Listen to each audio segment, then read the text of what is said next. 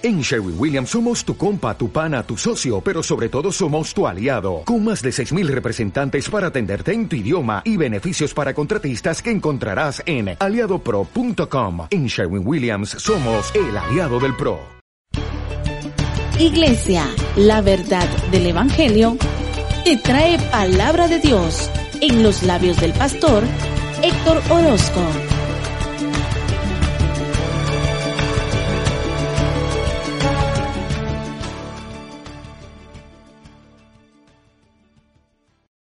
Fuerte aplauso al Rey de Reyes, fuerte las palmas a él.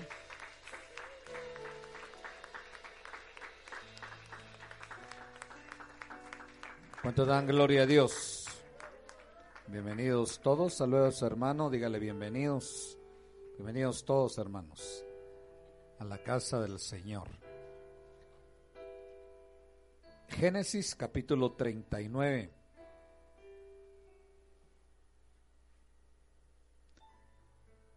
Génesis capítulo 39. Vamos a leer del verso 6 al verso 10. ¿Cuántos dan gloria a Dios? Sigamos orando, los tiempos son difíciles, hermano. Estamos en los últimos tiempos y Dios quiere que nos preparemos y sobre todo, dice la Biblia, orar sin cesar. Amén. Génesis capítulo 39, ¿lo tiene? Vamos a leer el verso 2 también en el nombre del Padre, del Hijo y del Espíritu Santo. Génesis 39, 2. Mas Jehová estaba con José. Y fue varón próspero. Y estaba en la casa de su amo el egipcio. Verso 6. Y dejó todo lo que tenía en manos de José y con él no se preocupaba de cosa alguna, sino del pan que comía. Y era José de hermoso semblante y de bella presencia.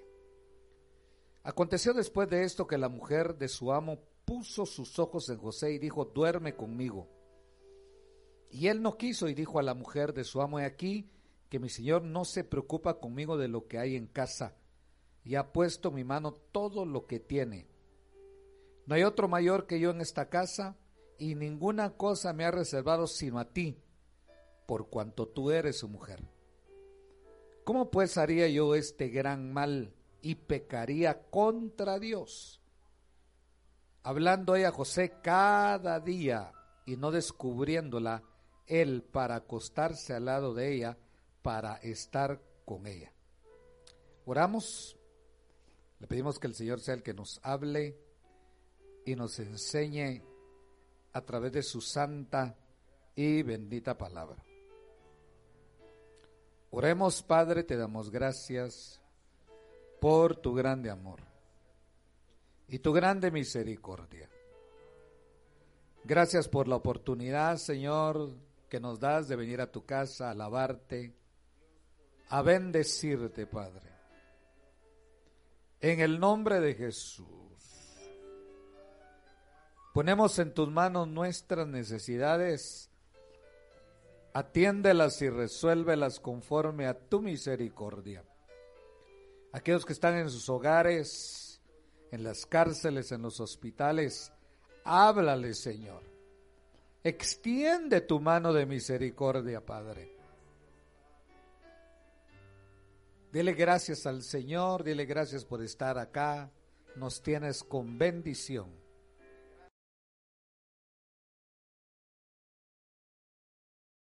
Sentadas, Padre. Cúbrelas con tu preciosa sangre, Señor.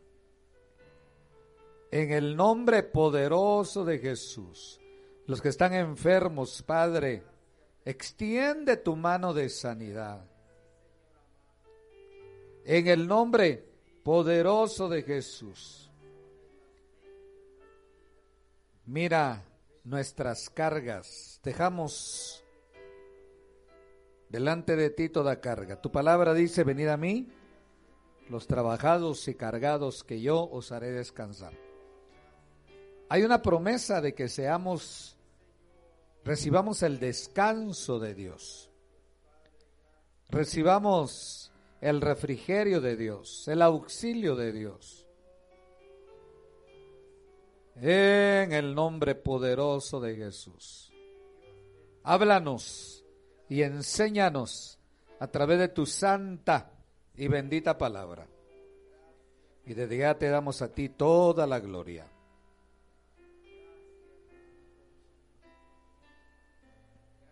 Toda la honra y toda la alabanza.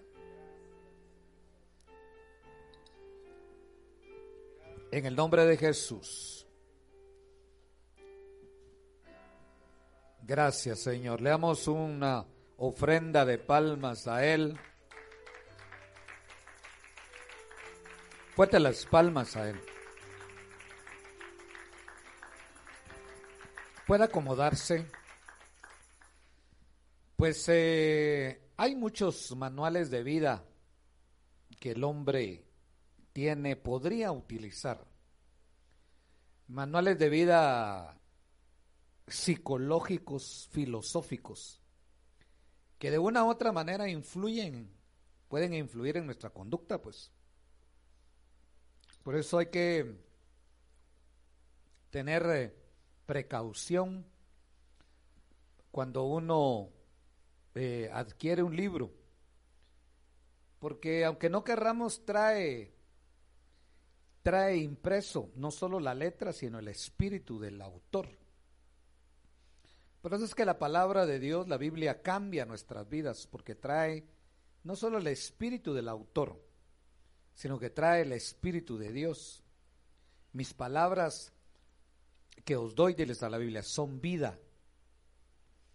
Entonces hay que, hay que ser cautos en ese sentido cuando se lee un libro y hay que tener eh, cierta armadura para que no afecte mucho. Estoy leyendo un libro ahorita que se llama los diez mandamientos del siglo XXI, pero qué libro más terrible.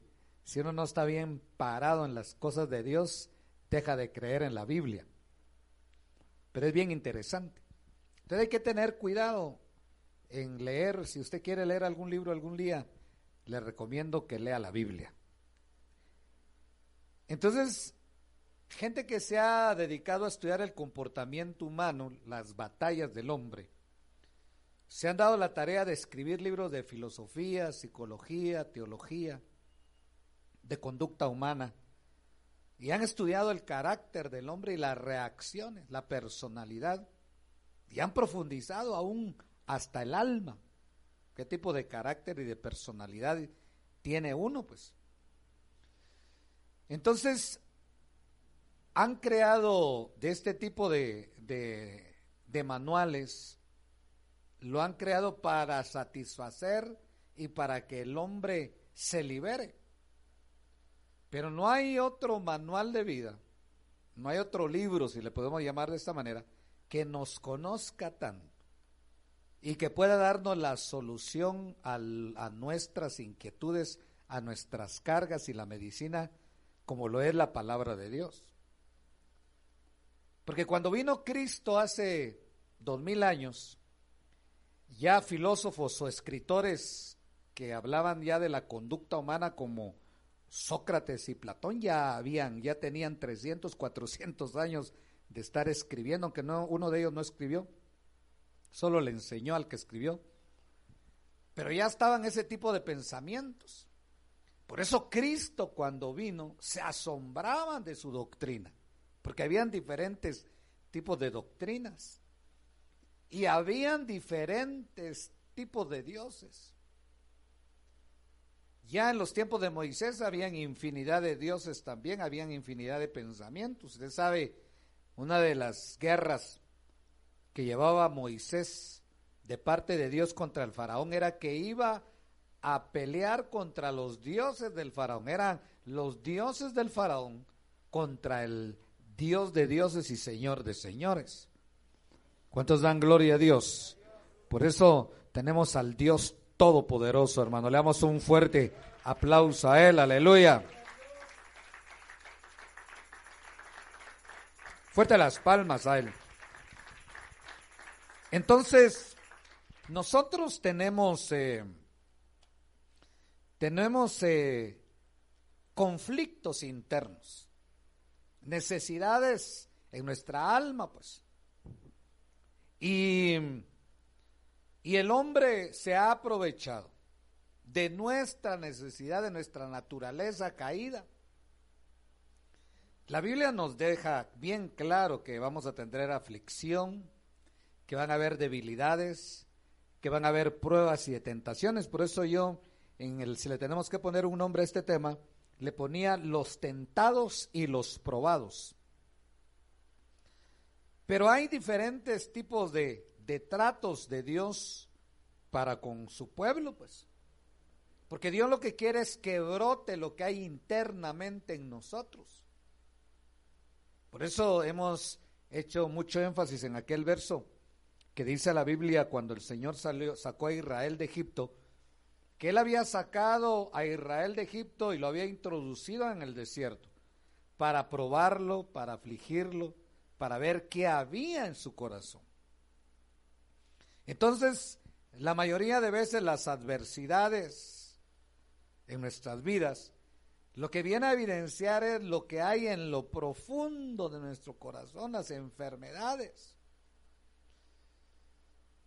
Yo he estado hablando mucho acerca, no de la muerte, del buen morir. Casualmente oía un comentario en una emisora secular esta semana que muchos le tienen miedo a hablar a la, de, la, de la muerte. El cristiano ya no muere, usted sabe que nosotros ya no morimos, dormimos. Amén. Porque esa es la esperanza del cristiano, porque uno lo ven como miedo, como falta de la realidad y si algo es real y es cerca, y decía esta persona que estaban entrevistando, la muerte es lo más seguro que tenemos, decía, nacemos con la muerte a la par. En el sentido que Cristo cuando vino, vino a darle otro giro, no solo a la vida, sino al descansar, al separar nuestro cuerpo con el alma. Pero es algo que tenemos que estar conscientes y tener presentes, hoy más que nunca, con estas, con estas pandemias que están surgiendo y que van a seguir surgiendo, hermano. Amén. ¿Cuántos dan gloria a Dios? Pero el Señor también dijo, no tengan miedo al que mata el cuerpo, hablando de las enfermedades, sino más bien temed al que puede destruir el alma y el cuerpo en el infierno. Entonces, tenemos manuales de vida y tenemos que estar conscientes que cuando Adán y Eva cayeron y pecaron, empieza una nueva etapa en la vida del hombre. Ya no una armonía entre espíritu, alma y cuerpo, con el respeto de los que creen que solo hay eh, alma y cuerpo, o, ama, o amalga, o, ¿cómo es? amalgaman el espíritu y el alma. Pero definitivamente en el huerto el hombre era de una manera y caído ya era de otra manera. Y nosotros somos ahora, eh, si es bien cierto, somos, fuimos creados y somos creación de Dios, a imagen y a su semejanza. Pero ahora ya somos una naturaleza caída, pues. Y tenemos que pelear contra esa naturaleza caída. Por eso la Biblia dice que no tenemos lucha contra carne y sangre, sino contra principados y potestades que vuelan por los aires. A eso sumémosle la carne, el mundo y los deseos que tenemos en nuestra alma. Entonces es bien interesante porque hablando de tentaciones, desde que Adán cae, hay una, hay una intervención, hay, una, hay, una, hay un interés del enemigo de no vernos de pie, sino vernos caídos en el sentido de que el hombre secular, el hombre que anda ahí caminando en la calle, es un hombre caído, pues. Aunque no lo quiera aceptar, está caído. No digamos el que está en pecado, ese es esclavo del pecado. Y nosotros somos tendientes también a caer y a ser esclavos del pecado. Ahora tenemos que identificar cómo el enemigo actúa, hermano, para tentarnos y cómo Dios actúa para probarnos. Porque Dios no tienta a nadie, dice la Biblia, pero sí prueba. Pero tenemos que saber distinguir entre una tentación y una prueba. Por ejemplo, en Génesis, cuando habla de la, de la caída del hombre, en Génesis capítulo 3, dice la palabra del Señor claramente, pero la serpiente era astuta. Entonces siempre tenemos que ver que cuando hay una, la diferencia entre la prueba y la tentación, es que el que está tentando es astuto. No quiere caer solo, ni quiere vivir solo en la tentación. Y la prueba es diferente porque la prueba viene de Dios y en Dios no hay astucia, hay sabiduría para que el hombre crezca. La tentación mata, la prueba da vida. ¿Cuántos dan gloria a Dios? La tentación en Adán y Eva los mata y los separa de Dios. La prueba en Job lo acerca más a Dios. Le dice antes de oídas te había oído, mas ahora mis ojos te ven. Le damos un fuerte aplauso a él, aleluya. Fuerte las palmas a él. Una aleja y otra acerca. Una mata y otra da vida. Entonces la serpiente era astuta. Sabía que el hombre, aunque tenía un cuerpo diferente, porque tenía una corporidad diferente, no tenía carne. Por eso nosotros somos presa fácil para el enemigo, porque somos carnales. A eso sumémosle si le, si le, si nos gusta la carne, no los churrascos, los deseos de la carne. Entonces somos carnales, pues tenemos carne, esa es la, nuestra naturaleza. La carne batalla contra los deseos del alma. Pero la carne no tiene, aliado exterior, el, el mundo, el diablo. Pero el alma tiene un aliado interior que se llama Espíritu Santo. Pero no podemos ignorar que la tentación y la prueba están al orden del día. Están cada día latentes ahí en nuestras vidas. Nos traiciona nuestra mente, nos traiciona nuestra alma y nos traiciona nuestros deseos de la carne. Por eso es que tenemos batallas cada día, hermano. Por eso Cristo dejó un remedio acá para que nosotros seamos siempre más que vencedores y siempre victoriosos que dice Cristo en su palabra, basta a cada día su propio afán, su propio mal o su propia misericordia, porque dice la Biblia que nuevas son las misericordias de Dios cada mañana. Le damos un fuerte aplauso a Él, aleluya. Yo no sé cómo has venido tú en esta noche al servicio, en este día. Si vienes cargado, si vienes caído, si vienes enfermo, si vienes espiritual, qué bueno. Pero ya este día ya se va a acabar, pues. Ya hoy, si oyeres hoy la voz de Dios, no endurezcáis vuestros corazones. Ya ayer, ya murió. Las cosas viejas pasaron. De hoy en adelante todas son hechas nuevas. Hoy es nueva la misericordia de Dios. Mañana solo Dios sabe, hermano. Así como estamos, Cristo viene pronto y mañana podemos abrir los ojos allá en el cielo. ¿Cuánto les gustaría? Tengo que hacer, hermano, mañana que venga pasado, dirá alguien por ahí. Pues despréndase lo que tenga que hacer mañana y esté, estemos dispuestos y mañana es nueva la misericordia de Dios. Cada día, fuerte las palmas a Él. Aleluya. Las cosas viejas pasaron. Si no el hombre, el cristiano no se va a poder liberar. Es un manual de vida la palabra. Peleando contra la filosofía, la teología, la escatología, la psicología. Está la palabra de Dios. Por eso somos una nueva creación. Y tenemos que renovarnos cada día. Entonces había una tentación. El que quiere tentar es astuto y a veces no es solo el diablo, los hermanos que a veces el enemigo usa. Porque aquí era el enemigo, pero Adán y Eva estaban en otro nivel, en otro ambiente. Tenían un maestro diferente, tenían un cuerpo diferente, estaban en un mundo diferente. Necesitaban un misil diferente de tentación. Las tentaciones ahora deberían de ser más fáciles de poder sobrellevar o poder vencer, pero no son tan fáciles.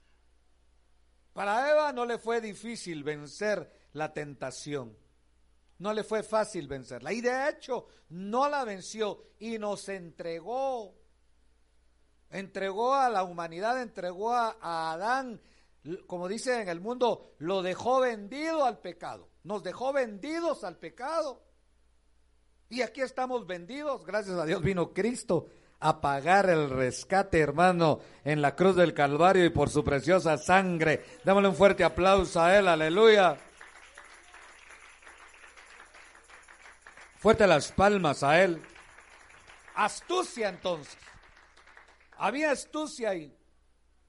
Ahora, ¿por qué tentó la serpiente a Adán?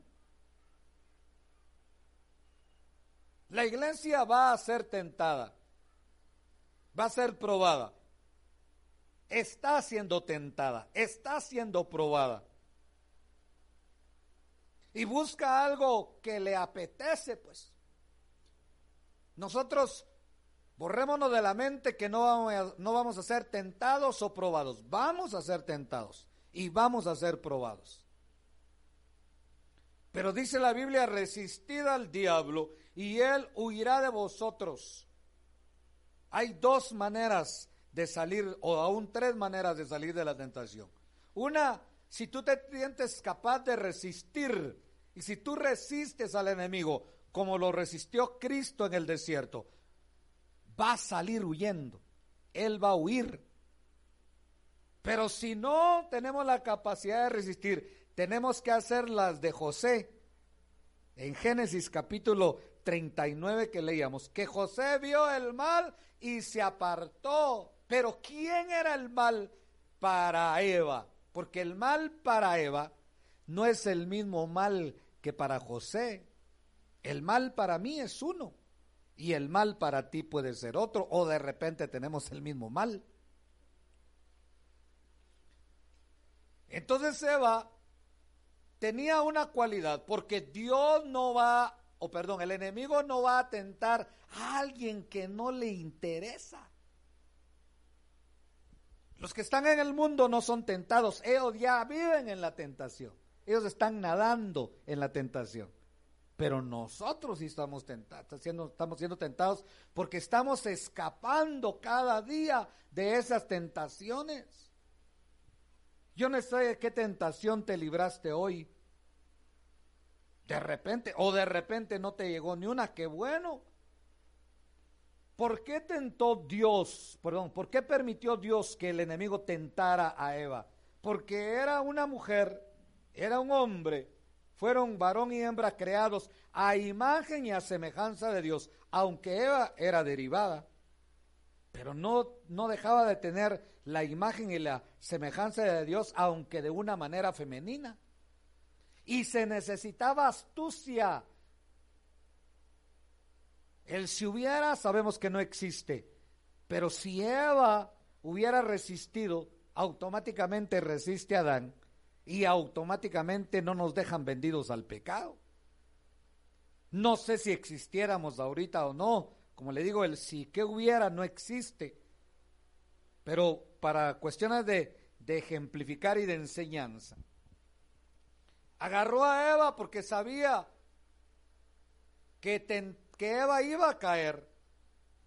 Y el área de Eva era que ella le gustaba, le gustaba la, eh, si, hablemoslo ahora, le gustaba la fama, le gustaba la preeminencia. El enemigo sabía que le gustaba. y, deja a Dios, usa una mentira, por eso ahí se le pone como el padre, el, el diablo es el padre de mentira. Usa una mentira con que Dios dice que si comes de esto van vas a morir. Era cierto eso. Pero sabe Dios, mire cómo la mentira también va de gloria en gloria. Sabe Dios que el día que comas de ese árbol vas a ser igual a Dios. Si no hubiera otra vida después de esta, que aquí estuviéramos perdiendo nuestro tiempo. Entonces, comamos y bebamos que mañana moriremos. ¿Cuántos creen que hay una vida eterna acá? Que hay una vida eterna, que hay una vida después de esta, hermano. ¿Cuántos lo creen? Le damos un fuerte aplauso a él, aleluya.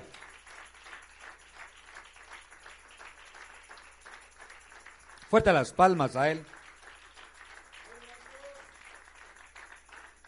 Porque si no creemos, dice el apóstol Pablo, si Cristo no resucitó, van a nuestra fe. Entonces comamos y bebamos que mañana moriremos. A la filosofía, a la teología, al cristianismo, al evangelio, a la palabra, sumémosle nuestras creencias. Pues. Porque yo puedo estar predicando acá y te estoy predicando de la palabra. Yo no te estoy predicando de lo que yo creo. Yo estoy predicando de lo que la Biblia dice. Y yo creo lo que la Biblia dice. Porque yo he visto el poder de Dios en mi vida y lo sigo viendo. El estar en este lugar a mí predicando este día, este año 2021. ¿Hoy qué fecha es? 20 o 21. 23. Es un milagro. Y que tú estés aquí también es un milagro. ¿Cuántos dan gloria a Dios? Entonces tenemos conceptos, pues. Y tenemos que ser tentados, pero tenemos que entender algo bien especial, aunque difícil, que si tú, a ti te llega la tentación, es porque Dios tiene un plan para tu vida y que tú eres de la familia de Dios, que tú eres de la iglesia de Jesucristo y que tú eres del reino eterno. Porque el propósito de la tentación es que no lleguemos a ese reino. Porque la tentación después de lo que produce es miedo, es tristeza, es amargura, la tentación. Cuando alguien ya cae en la tentación, el enemigo solo te, te da la tentación, te la sirve así bonita, ¿verdad? Un traste bonito la tentación y te dice, mira, ahí hay mielita, un poquito de miel no te va a hacer mal. Una no es ninguna, dicen los muchachos. Pero ya cuando caes en la tentación, el enemigo se aleja y te deja hundido ahí. Pero dice la Biblia que fiel es el que nos llamó. Aunque lo dice que juntamente con la prueba da la única salida. Le damos un fuerte aplauso a él, aleluya.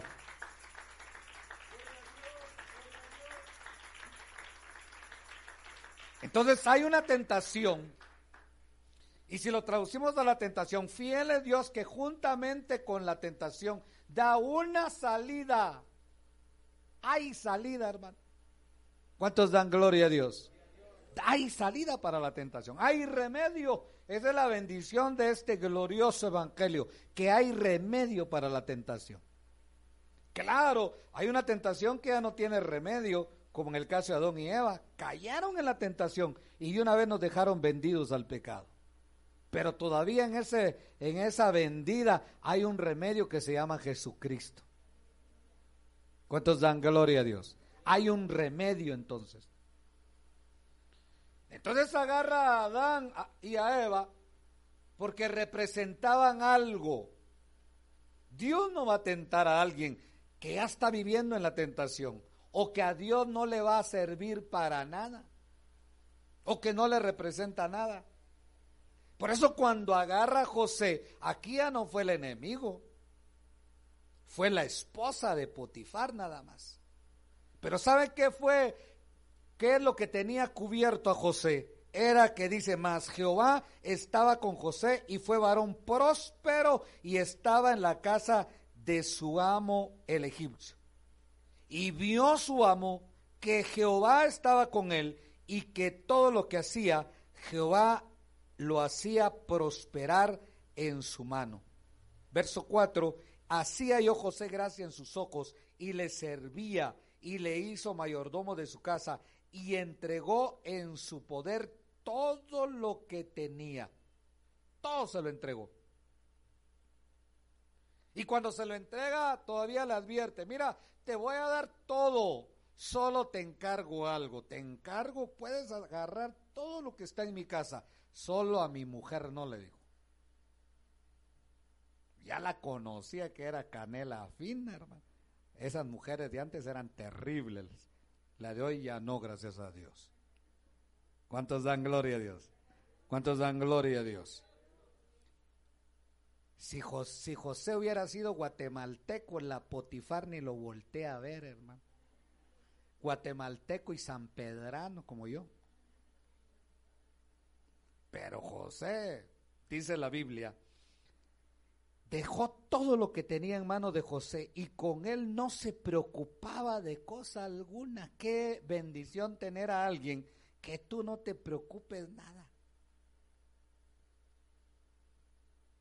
Las diaconisas, por ejemplo, son las que recogen las ofrendas aquí y allá abajo. ¿Y sabe por qué no ponemos a las diaconisas? Porque las diaconisas son más temerosas de Dios, son más honradas, aunque no todas. Porque yo conozco hermanas, o conocía, no conozco, conocía, que se sacaban las ofrendas del alfolí, hermano. Por eso usted ve los alfolí que tienen ahí eh, una rayita ahí para que solo entre el sobre y el billete y no la mano. Sin embargo, entran a veces las manitas. ¿Cuántos dan gloria a Dios? Entonces, ¿qué, qué bendición es tener a alguien en quien confiar, pues. Potifar confiaba más en José que en su mujer. Cuando alguien está hablándole por teléfono muy seguido a su esposa, a su esposo, a su novia y a su novio, o es mucho amor o es mucha desconfianza. ¿Dónde estás? ¿Con quién estás? Y ahora con el celular, mándame una foto. Eso se llama celo, mucho amor o demasiada desconfianza. Fíjese que Dios nos confía tanto en nosotros que Dios no se preocupa de nosotros, hermano. Nos dejó al Espíritu Santo todavía el que le quiere obedecer, gloria a Dios, y el que no, no. ¿Cuántos confían en su esposo? No levante la mano. O en su esposa, tampoco. Pero Dios confía en nosotros, hermano. Y Potifar, aunque no tenía temor a Dios, sí conocía a Dios porque vio que José era un hombre temeroso de Dios. Los impíos a veces saben mejor. Y sabía que José era un hombre de confianza y sabía que su mujercita era carnal. Y así dice la Biblia. Entonces dice la palabra y aconteció que después de esto que la mujer de su amo puso sus ojos en José y le dijo, duerme conmigo. Esta nada que quiere ser mi novio. Vamos a McDonald's. No, de una vez. Duerme conmigo, dice. Aventar las mujeres de hace tiempo. Y José no quiso, igual que los hermanos de la Florida. ¿Por qué le da risa? Le da un fuerte aplauso al Señor, aleluya.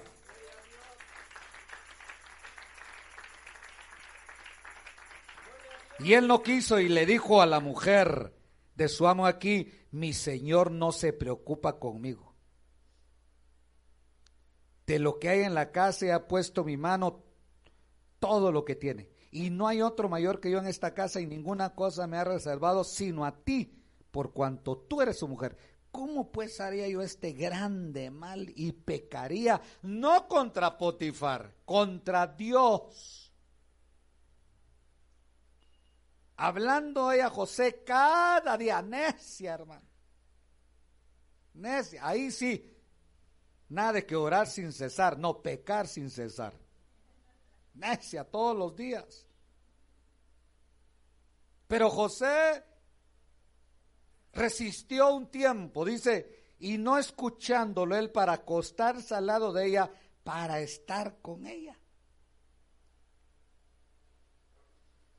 ¿Por qué el enemigo, el diablo, se le acercó a Eva? Porque era una mujer creada a imagen y a semejanza de Dios con un plan. ¿Por qué se le acercó a José? Porque era un siervo de Dios, que Dios tenía un plan con él. Y Dios, hermano, va a permitir que se te acerquen de una u otra manera, dependiendo del área. Para unos es el dinero, ahora otros es el televisor, otros es el celular, para otros es la comida.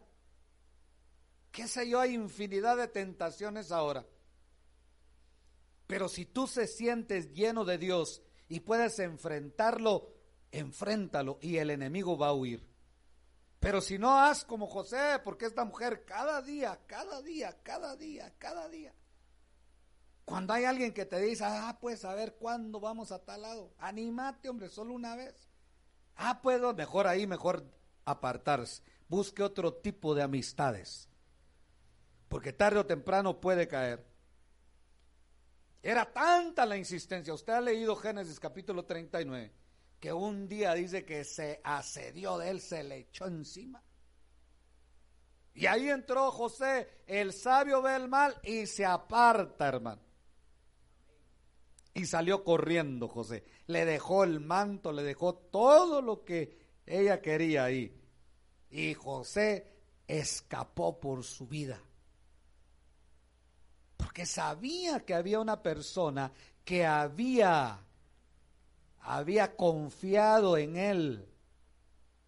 Dios confía en nosotros, hermano. En aquel tiempo no había gracia. Era ley, pero aunque aquí todavía no había nacido la ley en Génesis, todavía estaba la gracia ahí. No habían leyes todavía, no le habían dado las tablas de la ley a Moisés. Sin embargo, sí había algo que era el tener temor a Dios. Entonces la tentación va a llegar y llega a la iglesia porque Dios tiene un plan para nosotros.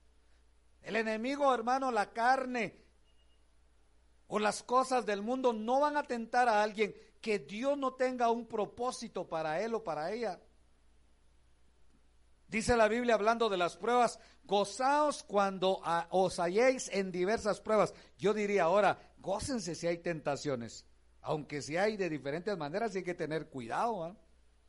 Pero si las puede vencer, y viene una tentación, y viene otra tentación, y tú ganas la batalla, reprende la batalla, y de repente de diez vences nueve y caes en una, pues levántate, pídale perdón a Dios y sigue adelante en el nombre de Jesús, porque Dios tiene un plan para tu vida. Aleluya. Fuerte las palmas a Él.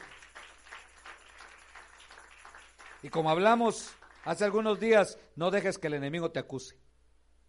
Romanos 8.1. ¿Quién acusará a los escogidos de Dios? Porque si para Él morimos, si para Él vivimos, estamos vivos para Él. Y si morimos, para Él morimos. Si caemos, caemos para el Señor. Y si estamos de pie, estamos de pie por la misericordia de Dios. Le damos un fuerte aplauso a Él, aleluya. ¿Cuántos dan gloria a Dios? De la misma manera que tentó a Adán, que tentó a José, también tentó a David, el dulce cantor de Israel. Lo que yo quiero que visualicemos es que cuando hay una tentación es porque esa persona está, hermano, es siéndole útil al reino de Dios y el enemigo lo que quiere es destruirlo y usa la carne, usa el diablo, usa sus deseos, usa el mundo, usa a los mismos compañeros. David no era la excepción. Por eso Proverbios capítulo 1 del verso 10 al verso 17 Solo voy a leer unos versos. Dice Proverbios 1.10, Hijo mío, si los pecadores te quisieren engañar, no consientas, no te dejes tentar. Si dijeren, ven con nosotros, pongamos acechanza para derramar sangre. Porque siempre va a haber un grupo que te va a querer desestabilizar. No todos pueden introducirse en una esfera y poder salir de esa esfera. David, Dios permitió que viniera la tentación a su vida. No cabe duda que los deseos de David estaban, la carne de David estaba en su apogeo, hermano.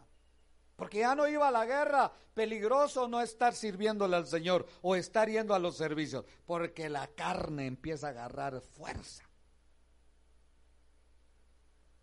Y así estaba David en el balcón presidencial, ocioso. Ya decía un predicador que un alma desocupada es una guarida o una mente desocupada, es una guarida del enemigo de malos pensamientos. Por eso nosotros tenemos que estar, siempre dice la Biblia, alabando y glorificando a Dios con salmos, himnos y cánticos espirituales y llenándonos de la palabra de Dios. Démosle un fuerte aplauso a Él. Aleluya. Fuerte las palmas al Señor, hermano. ¿Cuántos dan gloria a Dios? Mire tres tentadores. Uno el mismo diablo. Otro, la mujer ajena.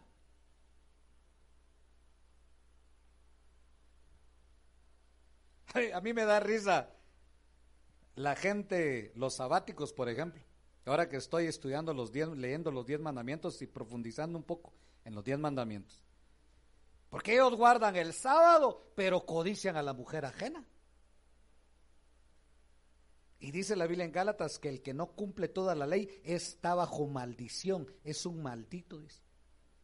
Cuelan el mosquito y se tragan el camello. Descansan el sábado y se comen a la mujer ajena el domingo. Ah, qué de asombrero, ¿verdad? No podemos vivir en la ley. Si es bien cierto, los diez mandamientos ya están obsoletos, ¿o no? Los diez mandamientos ya están obsoletos. Cristo los vino a poner obsoletos. Cristo ya no dejó diez mandamientos, ya solo dejó uno. Amarás al Señor tu Dios con todo tu corazón, con toda tu mente, con todas tus fuerzas, con todo tu ser. Y a tu prójimo como a ti mismo. Haz esto y vivirás. Nada más diez. Nada más de, de todas las leyes y los mandamientos, que son como 600, Cristo los resumió en dos hijos. Esto más la gracia, más la misericordia, más el amor de Dios, más el perdón de Dios, más el sumo sacerdote, más el pastor, más la sangre de Cristo, somos más que vencedores. Démosle un aplauso a Él. Aleluya. ¿Cuántos dan gloria a Dios?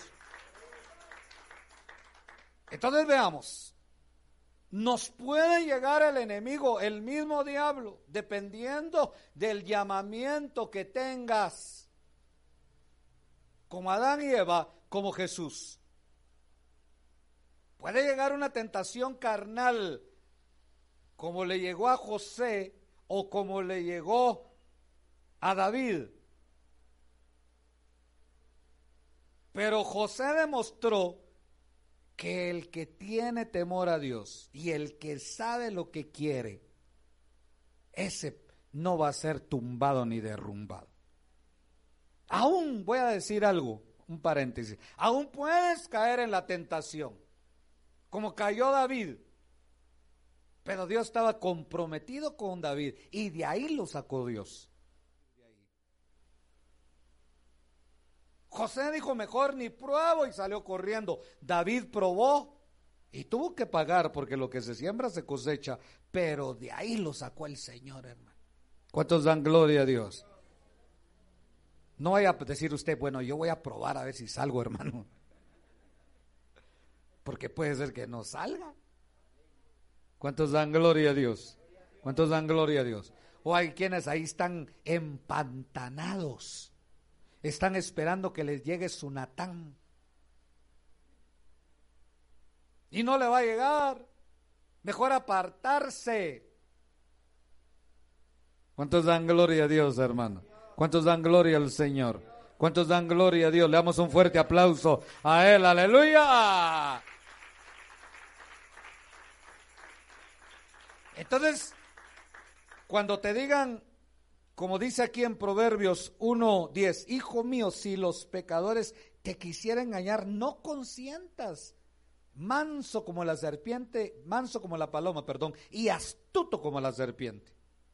No consientas. Mejor que te digan, me alegré con los que me decían a la casa de Jehová. Cuando te llaman, ¿vas a ir al servicio hoy vos? Sí, mano, voy a ir. Qué bueno que te llaman así. Y no que te llamen, vos vas a ir al campo de fútbol hoy. No decirle, ahí sí hay que decirle no. ¿Cuántos dan gloria a Dios, hermano?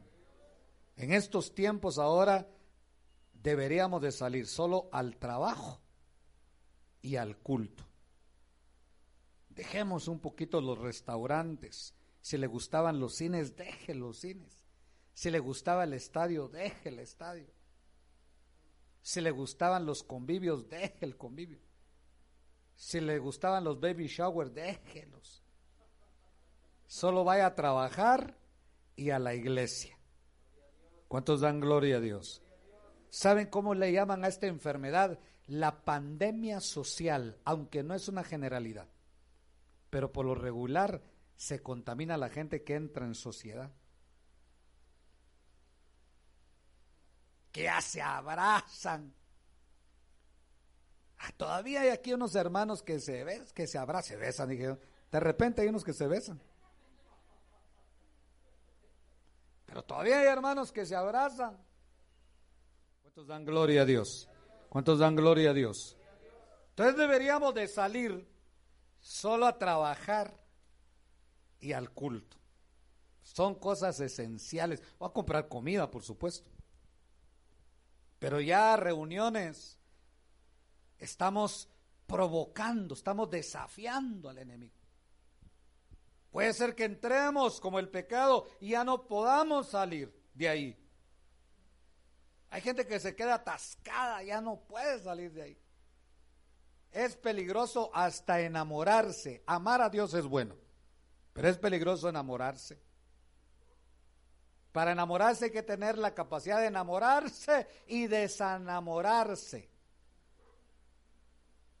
Si no se muere por el que estás enamorado y te quedas deprimido. Igual es la tentación. Dios permitió que David cayera, pero David era un siervo de Dios. David no amaba la tentación.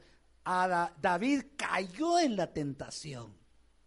Y como no amaba la tentación, salió de la tentación.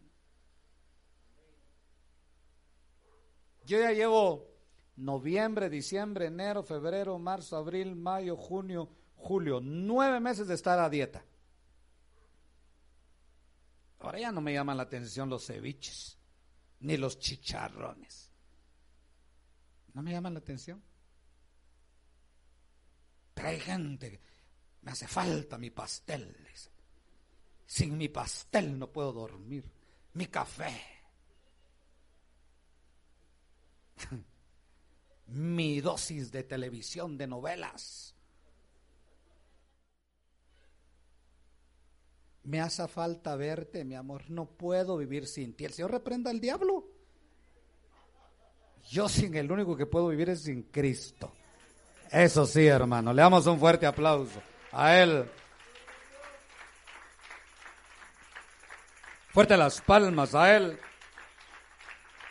¿Sabe por qué David salió? ¿Y qué tentación? No piense que David se fue atrás de, de una chimoltrufia, decimos. Y la Potifar se fue atrás de un guatemalteco, checano o quichelense. No, David debe haber sido una mujer. Y José no era cualquier cosa también. Y la Potifar nada menos era la la esposa del, de este hombre, haber sido bonita.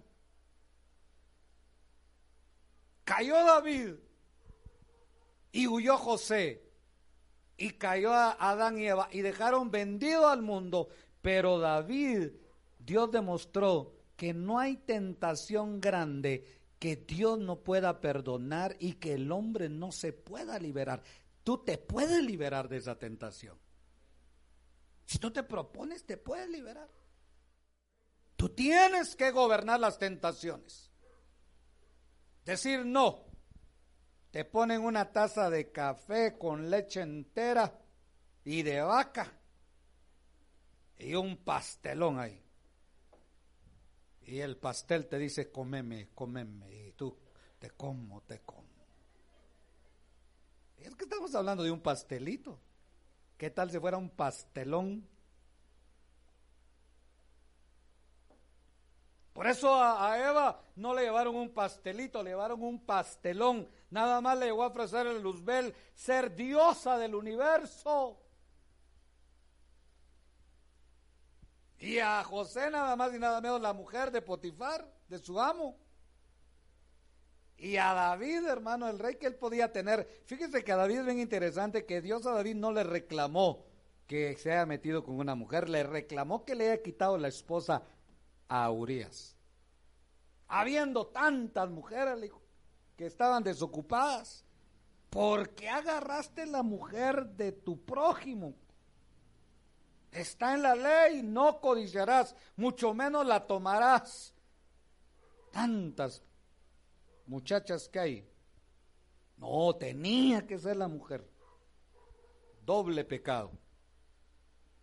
Le reclamó el Señor a David, pero David pudo salir de la tentación. Hermano, Cristo nos ha hecho libres. Le damos un fuerte aplauso a Él, aleluya.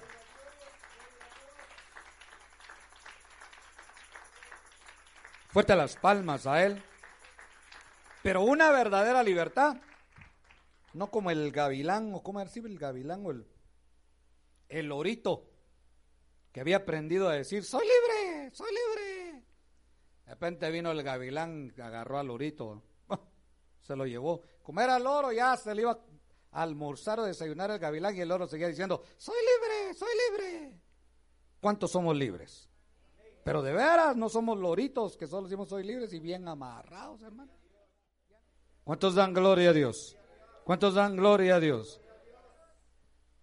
Y conoceréis la verdad y la verdad os hará libre. Le damos un fuerte aplauso a él. Aleluya. Por lo menos cuando desayune, almuerce y cene, deje su celular ahí. Sea libre a menos que usted sea el presidente, la reina. Ni Dios, hermano, se aflige por nuestras oraciones. Él a su tiempo se murió Lázaro. Ay, llego, dijo Jesús. En tres días llego. Y dijo, ah, no, ya voy a ir. Me está llamando mi amigo Lázaro. No, le dijo que se muriera. Pacientemente hay que esperar en Dios y, y, vencer. De repente alguien está siendo tentado. ¿Y sabe qué? Es lo tremendo de la tentación, que en el caso de la esposa de Potifar dice que cada día insistía. Ahí estaba de necia, ah, pues Josecito, tan hermoso que sos José. Ay, diablo, decía José.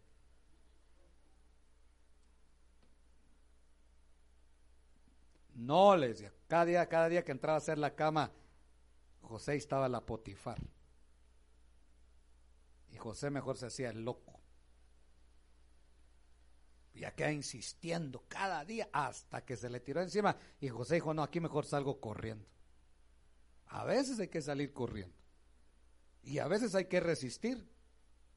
Y a veces si se cae, hay que saber salir. Amén. ¿Cuántos dan gloria a Dios? Podemos salir, hermano. Tú puedes salir.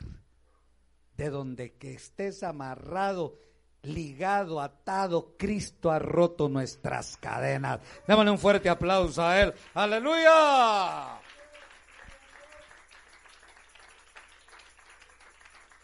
¿Quién, no habrá una estadística, quién llamará más, los hombres o las mujeres? ¿Quién cree usted, hermana? ¿Quién llamará más? Y la Biblia dice que en el caso de las mujeres, no las de aquí, las de los tiempos de los proverbios, tienen labios lisonjeros, dice. La mujer cuando está enojada, bueno pues. Mi amor, ah. terrible. Si es del enemigo, no lo oigas. Si es del, de la humanidad, sal corriendo. Y si es de los deseos de la carne y caes, pídele al Señor que pueda salir de ahí. Dios te va a dar la victoria. Por eso estamos en la iglesia. Pero que estamos dispuestos, todos los que estamos aquí, no nos salvamos de eso. Porque somos parte de la iglesia y Dios tiene un plan para nuestra vida. ¿Sabe a quién no tienta el diablo? Al que no hace nada en la iglesia. A ese nunca le va a llegar la tentación. Porque como no hace nada, este no hace nada. A dormir se va al culto. Este, ¿para qué lo voy a votar? Está, está caído dormido, dice. Pero el que está haciendo algo, a ese sí lo tienta. Amén. Y amén. Cristo nos ha hecho libres. Le damos un fuerte aplauso a Él.